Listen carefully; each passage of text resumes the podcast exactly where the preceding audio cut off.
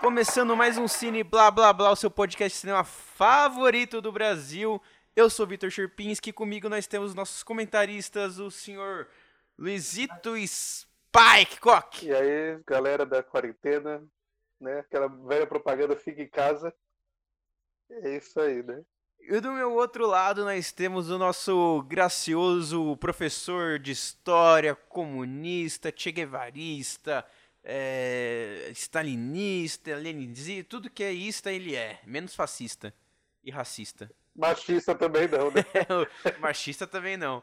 Nosso lindo, querido, amado, aclamado Marquinhos Liteixeira. Agora sim, uma bela apresentação. Muito obrigado. Isso mesmo, gente. Boa noite para vocês, boa tarde, bom dia. e vamos lá para mais um podcast. Senhor Lee. Vamos para mais um lançamento da Netflix. Netflix patrocina a gente. Estamos aí fazendo divulgação aí para vocês de graça. Exatamente, patrocina nós, Netflix. E agora da quarentena é o único lançamento que resta. Porque agora não tem cinema mais, só vai Netflix agora dessa vida. Vamos, tudo. É bom patrocínio mesmo, que estamos precisando. E o filme que a gente vai falar hoje é o, é o lançamento da Netflix, né?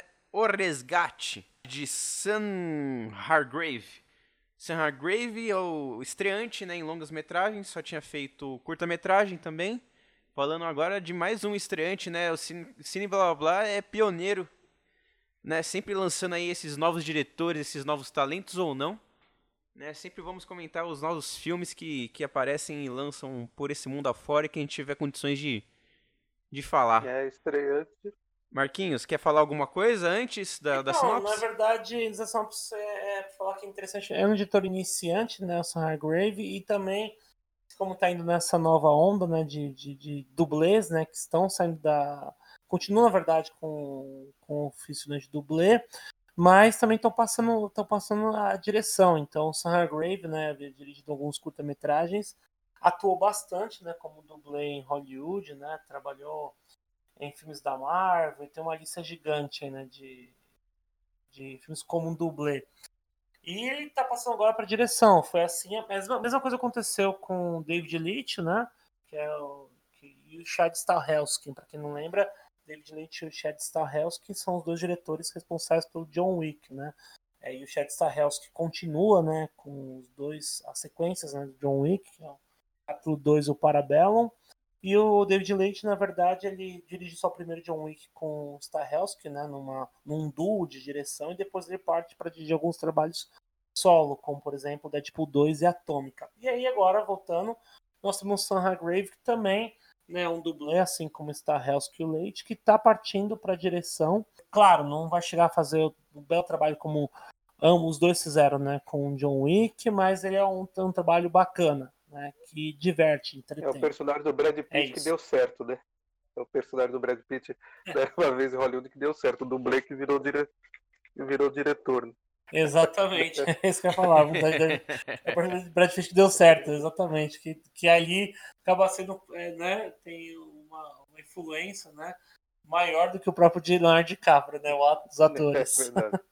Marquinhos, solta a sinopse aí pra gente poder falar desse filme.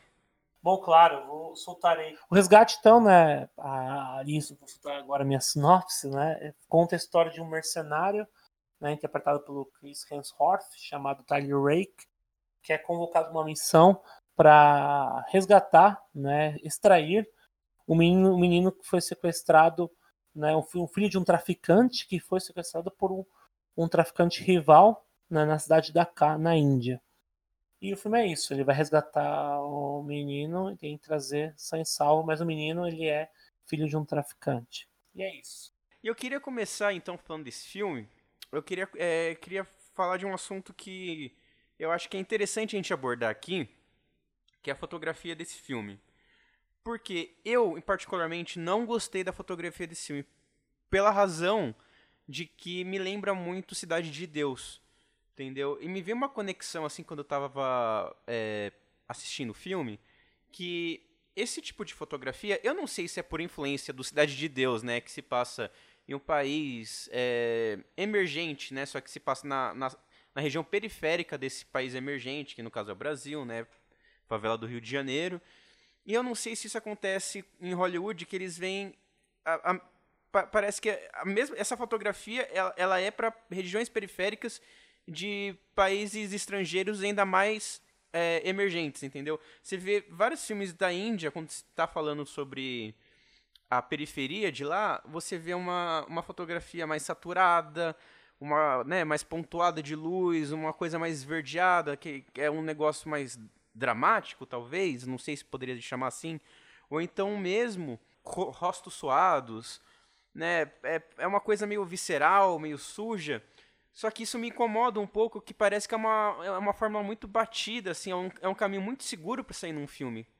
É, eu acho que essa fotografia poderia poderia ter um, um, um que a mais, assim, poderia trabalhar melhor nas cores, sair mais do óbvio, sabe? E esse óbvio me, me chateou no filme, né? Eu não, não gostei dessa, dessa fotografia. Porque é, será que a gente pode voltar a falar sobre a cosmética da fome, talvez, né, com esse filme?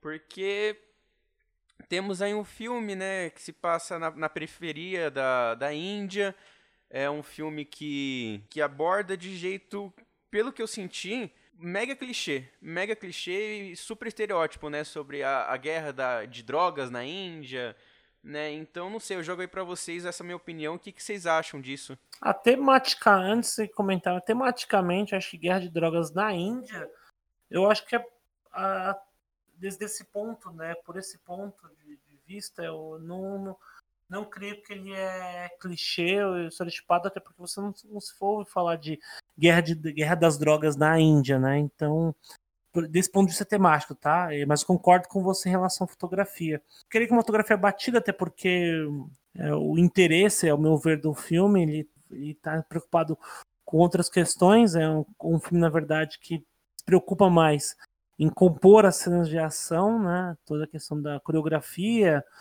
e, e, mais do que realmente a própria fotografia em si, mas concordo. A fotografia deveria estar atrelada, porque se ela tivesse atrelada justamente a composição das cenas de ação, a coreografia seria muito mais interessante. Se saísse do, seria, do óbvio, seria. se saísse, na verdade, do genérico e partisse para uma coisa completamente diferente. Então, eu, não, quando eu disse né, da questão da periferia, guerras drogas, é, é questão de, é, de climatizar né, aquele lugar que é só pegou esse estofo do filme, né? E utilizou de uma fotografia que eu poderia talvez fazer uma comparação ou então criar um, um, um, termo aqui que seria a fotografia dessa estética da fome que a gente vê no Cidade de Deus, né? Uhum. É, é, é, mais ou menos isso que eu queria falar, né? Bem a temática. Porque eu sei que a temática da Cidade de Deus, por mais que o, ambos, né, tenham em tese guerra de, de facções de droga, essas coisas, Cidade de Deus aborda uma coisa muito mais social, aonde o resgate está abordando ação por ação, né? Sim. Violência, enfim. Tipo, os comentários final assim, mas pra, pra me concord, concordando com você, mas na verdade que acho interessante esse aspecto da guerra às drogas na Índia, porque não é um país comum que a gente vê esse tipo de guerra às drogas, entendeu? Esse conflito local entre dois traficantes na Índia, isso é mais, pra mim, isso é mais incomum.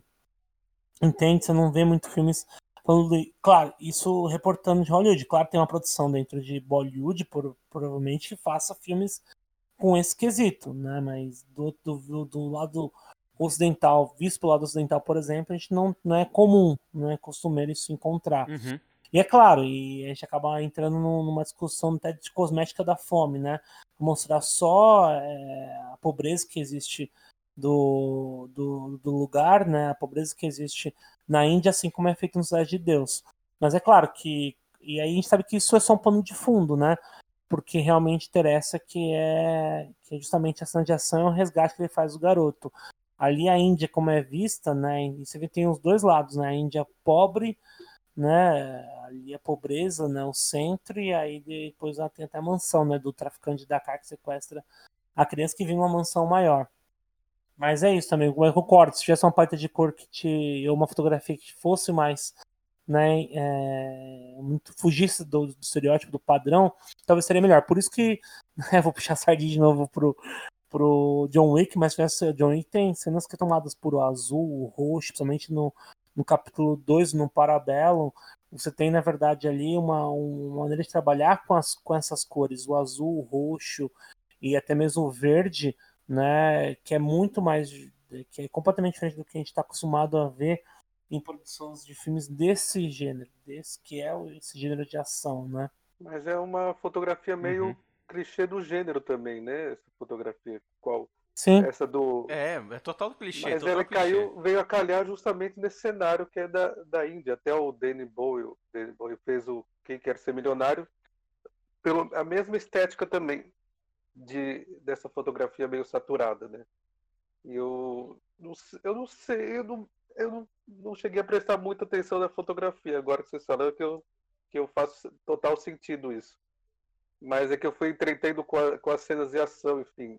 Mas é, eu acho que para entreter o público, né, esse tipo de fotografia é muito é visual, né? Você coloca aquelas cores para atrair também certos públicos. Eu acho que é uma coisa mais de blockbuster. Né? né? Os blockbusters têm sim. esse tipo de cores sim, que sim. tendem a chamar tanta atenção em filmes de ação, filmes de ficção, enfim.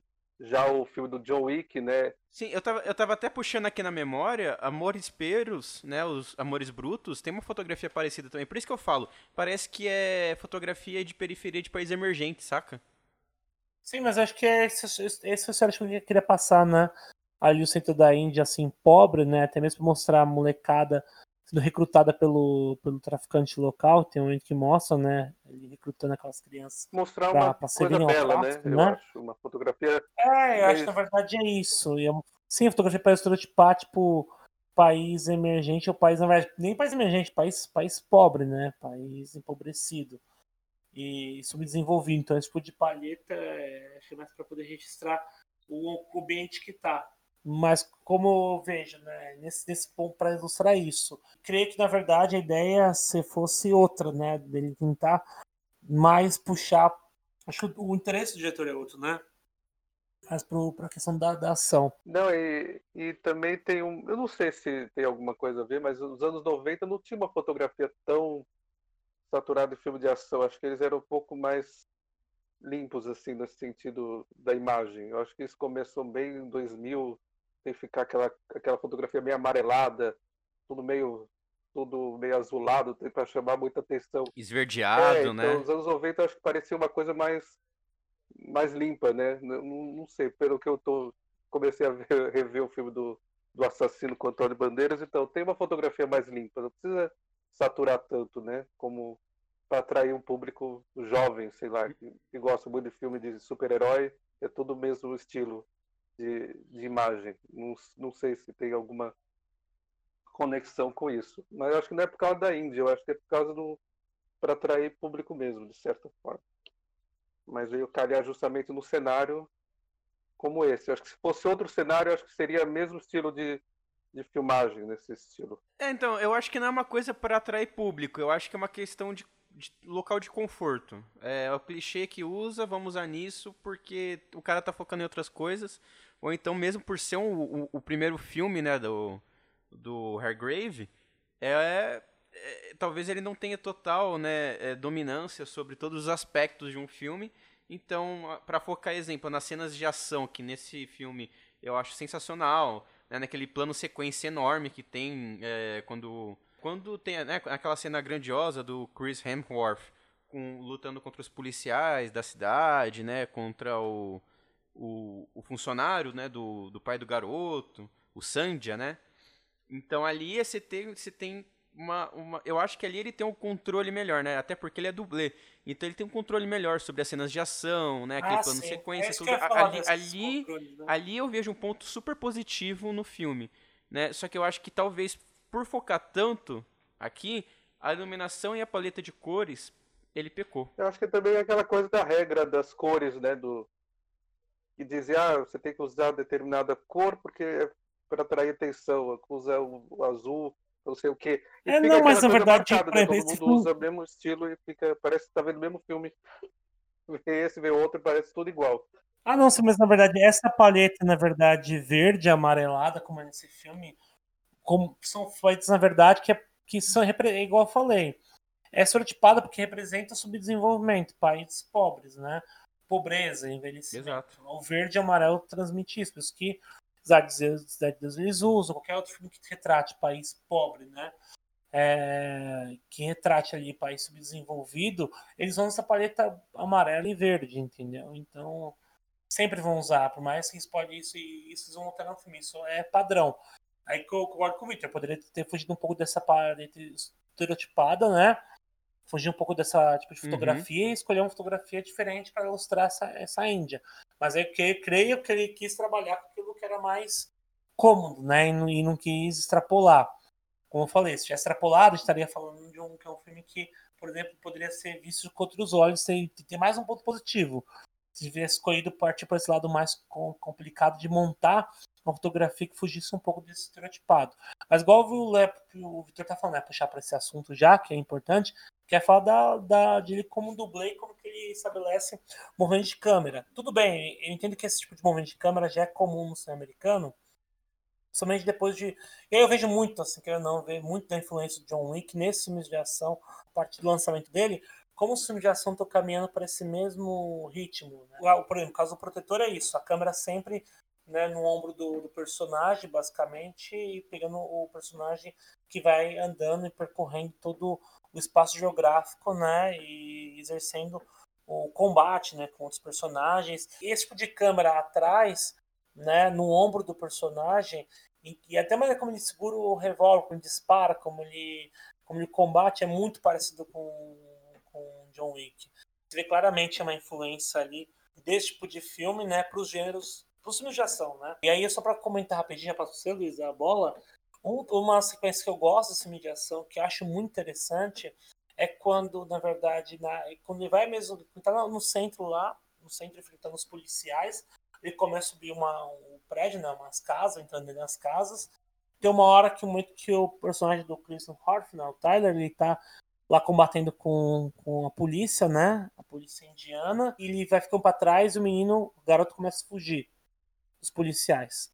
E ali a câmera, a câmera sai do personagem principal do protagonista e começa a seguir o moleque. Ele começa a fugir dos policiais e aí termina e termina aquela ação nesse ainda no plano sequência, claro, tudo plano sequência todo falseado, né? E termina com de novo, termina com a, o Tyler chegando para pegar, pegar o menino no final do corredor, depois de passar por todas aquelas salas e a câmera volta de novo a ficar no protagonista. Então esse negócio de estar tá no protagonista, saiu, deixa ele lá combatendo, fica extra, né, extra tela. É, tá, tá na extra tela, combatendo os policiais, depois se encontra com o final, porque a câmera começa a percorrer esse garoto, e encontra depois persegue o protagonista de novo, isso eu acho interessante no filme.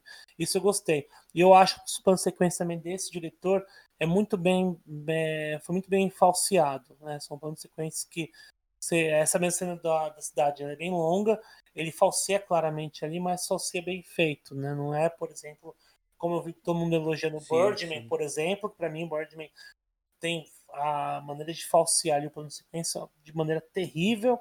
E acho que nesse, nesse quesito o filme ele faz bem, ele consegue falsear bem esse plano de sequências. É, eu vejo que no, no Birdman tem um falseamento um pouco mais natural, digamos assim. Que é tipo, é a câmera indo para um lugar escuro, né? E quando ela né, se revela numa porta, essas coisas, é que teve o corte. Né? Nesse daí eu vi muito CGI. E é, uma, é um dos, dos fatores que eu vejo como negativo no filme. Mas depois eu falo disso, é, no final da minha fala. Mas eu acho sim, que nem você falou, os planos sequências do. O plano sequência desse filme é muito bem feito. O, as, as coreografias de ação também é muito bem feita. As mortes, mano, as mortes são, são brutais, mas é, é, é um. É uns pipoco na cabeça que, que faz um barulho. Que você fica. Caralho, porra! É, é, é bem legal, é bem legal. É, é, a ação desse filme eu curti, né? Que eu acho que é o forte do diretor. A ação. Não, ação eu também curti. É, e se pegar esses filmes, esses filmes de heróis que a gente vê aí por aí, esse filme, na verdade, tá. Os filmes gerais, na verdade, eles emulam. de, eles são filmes de ação, concorda? Filmes gerais são filmes de ação. Se for colocado nesse. São subgêneros, filmes é, gerais. São aventura, né? Mas são, não, mas são mais ação. Não chega a ser aventura. Aventura é mais Indiana Jones. É. Aventura, na verdade, tem outra coisa, né? Outro tipo de construção de arco. É mais são de ação mesmo. Os filmes de heróis estão mais na pegada de ação. É, e, e os filmes de heróis, na verdade, não. A grande maioria deles, né? Não reproduzem o que esse filme reproduz, assim, questão de ação, que é o que a gente espera em filmes de ação, né? Então, isso já é um ponto positivo para a demanda que a gente tem de filme super-herói, quantidade que a gente tem ali, aqui no cinema, né? de fluxo, tem filmes que esse filme, na verdade, consegue se sobressair nesse ponto de ser um filme que consegue executar melhor as cenas de ação do que os filmes de heróis. É que acho que o filme, acho que o filme de herói, acho que ele é muito, muito, muito efeito especial a cada, cada cena, né? Você não tem para onde olhar, né? É muito sujo. Então, eu acho que isso me e incomoda quando um isso, pouco. quando isso de uma tela, exatamente. Isso me incomoda um pouco no, no sentido do filme de super-herói. Mas tem um pouco nesse filme também, né? Eu acho que tem uns CGIs que eram meio desnecessários, no caso. Tem uma cena do do helicóptero no final, que tem um helicóptero, né, do, do, do traficante que sequestrou o moleque, que sequestrou o OVNI e derruba um helicóptero, né? Aí quando você vê, corta pra cena né, do traficante olhando pra cidade, aquela fumaça subindo. Mano, é uma fumaça muito fake. Muito fake. Eu acho que assim, não custava nada. Você, sei lá, mano, você faz uma fogueirinha lá e tá subindo fumaça. Entendeu? Ah, não, não, sim. não, não, não é questão de verba. Né? Não é uma questão de verba. Eu acho que é uma questão de talvez querer usar CGI, só que eu acho que, sabe, se fosse um efeito mais prático, o filme eu acho que ganhava mais uma camada, entendeu? Questão de filme de ação, né? A gente viu o, o Mad Max, sempre, sempre como referência de filme de ação, eu vou falar Mad Max. Ah, sim. Mad Max é um filme basicamente de efeito prático. Até o último que lançou foi em 2015. Acho que, que 70%, 80% dos efeitos especiais eram práticos, não eram Sim. CGI. Sim. Né? Mas aí a gente vê um filme que também dava pra ser com um efeito prático, mas prefere usar o CGI. Ah, não, é claro. E aí, pô, o Mad Max tá. é, Também até, até, até, é até covardia comparar ele com o Mad Max. né? É a mesma coisa você querer comparar, tipo, Veloz Furioso, perseguição de carro no Veloz Furiosos com a pers- perseguição de- do carro no, no metrô no Intriga Internacional. Intriga Internacional, não, perdão, no Operação França. É a mesma coisa. Intriga internacional, queria o comparar. carro? Eu tô aqui. É, nem carro, tô viajando, confundi o nome na hora. É, claro que dá uma grande diferença, né? De, de como Sim. que eles, como é Não, executado. sim, mas o que eu tô falando foi, foi em efeito de comparação, pra mostrar que, assim, é possível você fazer alguma coisa, entendeu? Ah, sim. com, com orça- com pouco orçamento você consegue fazer um, um- um efeito prático. Então não Concordo. teria o sentido, né, de você usar CGI, porque eu acho que o, o CGI no filme de herói eu entendo, porque tem muita coisa fantástica. Eu entendo, eu, daria pra fazer efeito prático, dá, mas é mais complicado, né? Mas enfim, é muita coisa fantástica, é um ser de outro planeta, gigante, roxo, né? Então assim você consegue entender os efeitos, os efeitos de CGI. Só que nesse filme não precisava, né? Ah, não, sim, na verdade, você pode fazer efeito se a gente fizesse da fumaça, por exemplo. Digamos que não dê, não dê pra ter executado a fumaça ali no momento ali com a fogueira, você falou. Fazer uma fumaça real, talvez ali porque não sei onde estão filmando, mas ali não podia. Digamos que não poderia ter feito a fumaça real. Mas pelo menos fizesse uma fumaça CG mais caprichada, né? Porque realmente ela tá muito mal feita. É, mas aí também entra em especulação. Eu acho que dava. Eu acho que a partir do momento que você tá filmando o filme, é que, é que- mano, é na Índia, né, velho? Ah, Quanto filme de Bollywood sim. não tem carro explodindo? Mas eu acho que isso depende. é, Se isso não deu, deu, não deu. O fato, na verdade, é que se não deu pra fazer a fumaça, então, beleza, vai fazer CGI? Vamos. Mas faça um negócio bem feito, né? Então não adianta nada. É, sim, exatamente. fazer Mas eu tô falando porque assim, eu, eu curti o filme, entendeu? E eu fico chateado que isso é um detalhe que pra mim teria feito uma diferença de achar o filme mais foda ainda. Ah, sim, entendi. A associação é interessante, ainda mais a sequência do plano, é, o plano sequência. é, só que eu acho que é, você tem que vender o filme com isso, né? Eu- isso me incomoda muito em todo o cinema que faz o plano sequência e só vende, só vende isso em todos os lugares que você coloca sobre o filme, né? O, o resgate, a cena do plano sequência, 1917, ah, o filme plano sequência. Então tem que vender aquilo como se fosse ó, o genial dos, dos geniais, né? Mas não, você pode vender o filme por, outro, por outra razão, não precisa ficar dependendo disso para o filme ser bom, né? E fica com aquela marca do tudo, mas ok, o plano de sequência desse filme é mil vezes melhor que o do 1917, por sinal. Mas, mas assim, Muito melhor. mas muito é melhor. vender essa imagem, né, como se uma marca, né? Agora todo, até o filme da Charlize Theron lá, com que é o nome? Atômica. é Atômica, né? Também vende o filme porque tem uma cena em plano sequência. Não, não sei pra que que isso Ah, não, mas na precisa- verdade os filmes de ação agora é, estão tendo é isso. moda, né? Virou um- É. uma coisa assim. É como eu falei, virou moda por causa do John Wick, isso eu falei. Eles gostam de, de- atirar sempre na cabeça, né? De, até mesmo como, como a maneira como empunham a arma, que é a maneira que se empunha, por exemplo, exército, polícia mesmo, a maneira como é empunhada essa arma, a, os planos sequência, é, tudo isso vem de uma influência. Como eu falei, eu acho que John Wick ele acabou influenciando bastante essa esse cinema de ação que tá vindo aí depois dele, depois que ele achei em 2013, 2014, John Wick. A partir disso, o cinema passou a, de ação né, passaram a tentar trazer isso, estabelecer filmes com, com plano sequência. Cada um querendo superar o, a cena do outro, né? Vamos fazer uma cena melhor do plano sequência agora. Enfim, mas, mas eu é. gostei do, da cena de ação. Não tem como, né? O cara é dublê, né? Acho que se ele errasse da cena de ação, estaria ruim, né? Ele poderia errar na história, mas no que ele sabe fazer é. de melhor. Não, mas aí a gente tem uma história que é de dois diretores que a gente viu, né, que, que, que erraram em fazer obras que em tese eles já conheciam profundamente, né, o diretor do Ted Bundy e o do Sérgio. Né, dava pro cara ter errado, mas ele não errou. E, e isso é um ponto maravilhoso. É, que eles vieram de uma narração que é meio complexa de ser. O documentário tem todo um, um estilo de fazer, né, para ficção já vai para outro ponto, né? Então aí tem uma, uma coisa meio. Então, mas esse daí veio de escola nenhuma, ah, né? Não, sim. O cara veio de dublê, o cara só veio, só tinha feito curta. É, isso sim. É, isso é verdade. Por esse... Depende com que ele trabalhou, né? Pode ser que trabalhou com diretores bons no meio do. E só ficava de olho, né? Só, no... só observando. Então.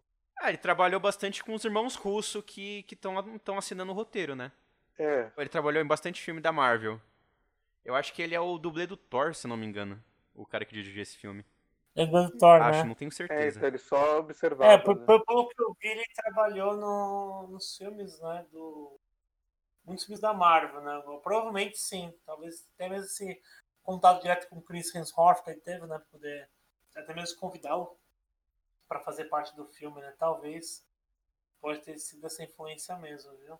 E tem um comentário do filme que eu, que eu quando eu assisti, eu tava assim, ó, é interessante né, um comentário, uma metáfora que o diretor fez, é interessante, porém vamos ver até onde ele vai com isso, porque se não dosar direito, fica, fica em excesso, que é o que eu achei que ficou, ficou em excesso. Né, que ele faz todo, ele faz uma relação durante o filme com água, né? A água é questão de você morrer.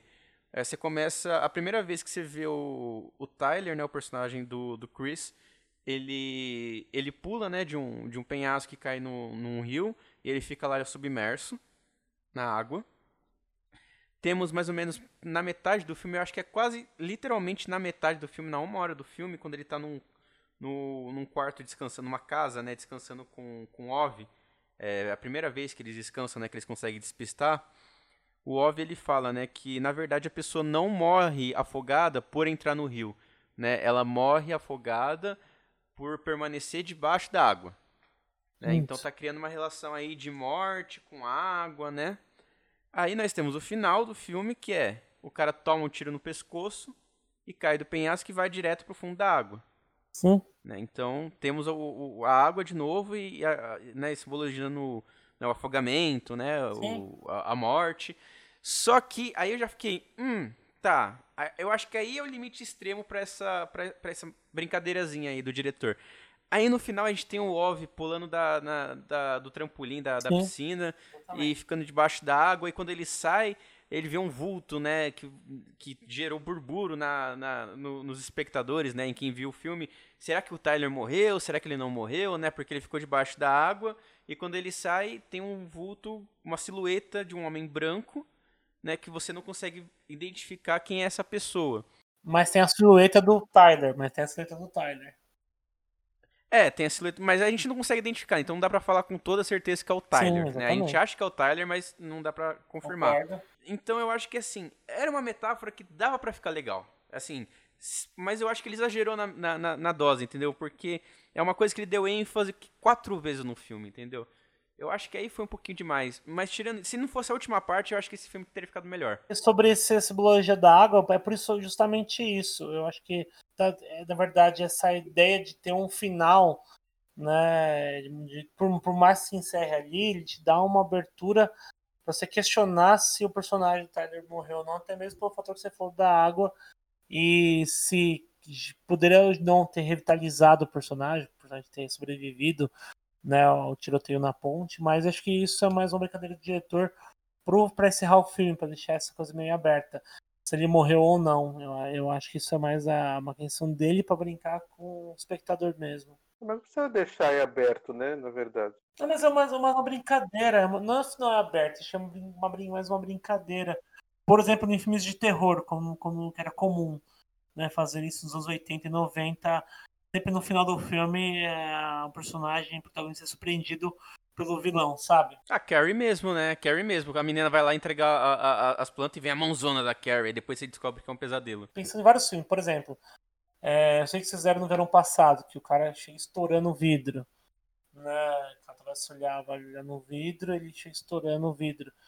Tô dando exemplos assim, né? Que normalmente filmes de terror tem essa surpresa no final, né? O vilão, o antagonista sempre aparece no, no, no final e surpreende a vítima. E você acha, ah, ele matou a personagem, então deixa uma coisa meio, meio aberta, mas uma maneira de encerrar o filme. Até porque, igual o Vitor Mendes falou, tem, tem uma silhueta, só não tem como saber se realmente é o Tyler ou se ele só imaginou aquilo, né? É, então, mas eu acho que tem também um comentário, né? Uma, uma metáfora da água com a morte aí que. que não, porque eu não sei se, que se ele construiu tudo isso no filme só para no final o, o, espectador ficar em dúvida se o Tyler né, tá vivo ou não tá, aí eu, eu, eu desmereço mais ainda o filme, então, assim, tipo, gostei do filme, mas porém gosto menos agora. Porque eu, eu fiquei pensando, né, que ele ficou construindo essa ideia para, enfim, criar algum, né, algum signo, né, significativo da água com a morte, afogamento, né? Mas se for simplesmente pra pura brincadeira de quando o moleque pula na piscina e volta, ele vê uma silhueta de um homem branco e você não sabe se é o Tyler, aí para mim o filme cai um pouco mais de consideração. Entendi, mas igual você falou do, da simbologia da água, mas eu queria para dizer isso, né? Eu acredito, na verdade, que ele tenha sobrevivido, na minha opinião. Não sei. Até mesmo por causa desse significado que ele traz em relação à água. Aproveitando que a gente tá falando do final, eu queria levantar um ponto que me chamou bastante atenção e eu curti. Que foi a partir do momento que o, que o Tyler morre, até um pouco antes dessa cena da piscina que a gente acabou de comentar, né? Porque você vê que não é dramático o jeito que ele morre, não tem, sabe? Primeiro, ele é o protagonista, ele morre no final, então já é um ponto fora da curva assim de que a fórmula desse filme, apesar de que apesar de ter algumas coisas clichês como fotografia, né? É, essa questão de mostrar a periferia de um país é, emergente, subdesenvolvido, essas coisas de um jeito clichê, a gente também tem um pouco de quebra de estrutura quando ele mata o personagem principal no final, né? Que para um filme de ação isso não é muito normal. Sim. E que eu acho que, que eu gostei, né? Eu acho que funcionou. Só que a melhor coisa ainda é que ele morre no final e não é dramático, é silêncio. Até que depois que ele morre, o Ov é ele é socorrido pela pela parceira de equipe dele. E, e ela vinga ele, né? E também não é uma vingança que vai ser um outro filme pra, pra ter essa vingança. Ou então vai ser mais 30 minutos de história até a menina achar o traficante. Não, tá na parte silenciosa, o moleque volta à vida normal. Aí o chefão do, do tráfico ele vai no banheiro, ela entra junto, ele meio que olha para ela como se ela fosse um algum tipo de garota de programa que tá indo pro banheiro, né, pra, pra, pra procurar serviço. No que ele olha para ela com um sorriso, ela olha para ele, sorri também, saca uma arma e mata o cara. Tudo Sim. isso sem drama nenhum, sem, sem sabe, sem verborragia de, de som, sabe, de dramaticidade, não. É tudo silencioso. Vai lá, matou o cara, vai lá pra cena seguinte, é a do Ove na piscina e acabou o filme. Isso é. eu achei uma coisa muito, muito bacana nesse filme. Sim, achei, achei bastante, isso também achei bem interessante, essa parte do silêncio, né? E isso também de encerrar o filme, né? Porque você até imagina que, bom, ele, ele na, o filme ele dá até a entender que ele vai encerrar justamente no momento que eles extraem a criança, o Tyler, né? Dado como morto, né? Ele morreu eles vão embora. E ela volta justamente depois para a Índia para vingar o parceiro, né? De equipe que morreu, a, morreu ali. E ela volta para se vingar matando o traficante, né? Que eles haviam enfrentado um momentos antes. É interessante até também que quem mata o Tyler é o próprio um, das, um dos jovens, né? Uma das um dos adolescentes lá recrutados pelo traficante para poder. Que é o maior, né? Que tem 16 anos, que falou que queria puxar o gatilho para matar ele. Exatamente. E foi ele que acabou puxando o gatilho. Isso também ficou bem clichê que você falou assim, esse moleque vai matar ele acaba matando ele no final. E o personagem, né? Um personagem, o Saju, né? Que tem, um, tem uma cena muito interessante deles combatendo ali, os dois são atropelados, né? E na mesma sequência. E a luta entre os dois eu acho bem interessante também. É interessante esse negócio, comentário do, da emoção no final, né? E quando fui ver o filme, eu achei que ia cair naquele clichê de filme de ação, né? Que o cara vai resgatar o menino, vai ter uma super ultra amizade e vai acabar aquele bem chororô, né? Dos anos 90, do 80, sei lá. Enfim, mas não, não cai nesse, nesse aspecto. Acho que é por isso que o final não tem de ser tão. não cai tão na emoção. Eu imaginava que fosse aquele filme tipo o último grande herói com o Schwarzenegger, que tem, vai com a criança para lá e para cá, né? E tem aquela emoção toda. Não é aquele filme bem dos anos 80? Então eu imaginei que fosse esse enredo. Falei, vixe, não deve ter lá essas coisas esse filme, vai cair no mesmo paradigma, né? Da... Mas cai no clichê, né? Ele morre no fim, né? Então tem esse. esse... Mas não cai no clichê da emoção, né? Do, desse sentido. Não, sim, na emoção não. Ali, clichês assim, de narrativos, eles têm esse clichê narrativos. Esse é um. Você falou dele morrer no final, um clichê narrativo. É, a hora que ele encontra o americano lá, que é o, o amigo, o amigo colega dele, que, que deve, um, deve um favor para ele para auxiliar para ficar na casa e descobre que o cara na verdade está traindo, o cara trabalha com traficante, aquilo também é previsível. Você já, já, você já entende desde que ele entra naquela casa que aquele cara vai trair ele. Porque também está dentro do estereótipo, dentro do clichê narrativo desse tipo de filmes de ação, né? É, se fosse o Spielberg dirigindo, já ia uhum. a criança correndo, chorando, aquela música, aquela coisa bem bem melodramática, né? de um filme do, de ação, enfim. Não é só aquela música bem John Williams, né? Correndo ali, abraçando o cara que morreu. Bem filme americanizado, né? Mas esse até que foge um pouco, do caiu desse. Ainda bem, né? Senão ia ficar mais do mesmo de filme de ação. Eu acho que então a gente já pode falar o que cada um achou do filme, né? Já da nossa, nossa nota pro filme. Lembrando sempre aos ouvintes que estão chegando agora que nós temos a seguinte classificação né, para os filmes, que vai de blé a cine blá blá blá. Onde blé é péssimo, um blá, né, somente blá, é um filme ruim, blá blá, dois blás são, é um filme bom, é um filme ok, feijãozinho com arroz, blá blá blá, três blás, é um filme ótimo, né, um, filme, um puta filme, e Cine Blá Blá Blá é uma obra-prima, né? Coisa que só é feita de tempos em tempos pelos maiores gênios do cinema. Então, Lizinho, qual que é a sua nota para esse filme? É Blá Blá. Achei bom pela ser o primeiro filme de longa de um dublê estreante. Então esse estreante cai no, no blá blá, né? É o melhor estreante aqui do, do podcast, por sinal. É o nosso melhor estreante. É, o melhor estreante, né? Seu Ted Bundy e o. Que não é muito difícil, né? É, então, por ser filme de ação, até que ele se saiu bem aí. Pois é. E você, Marquinhos? Sim, blá blá blá, tô zoando. Brincadeira. É, aí você aí ia falar, peraí. Sacaneando o espectador. Sacaneando o espectador.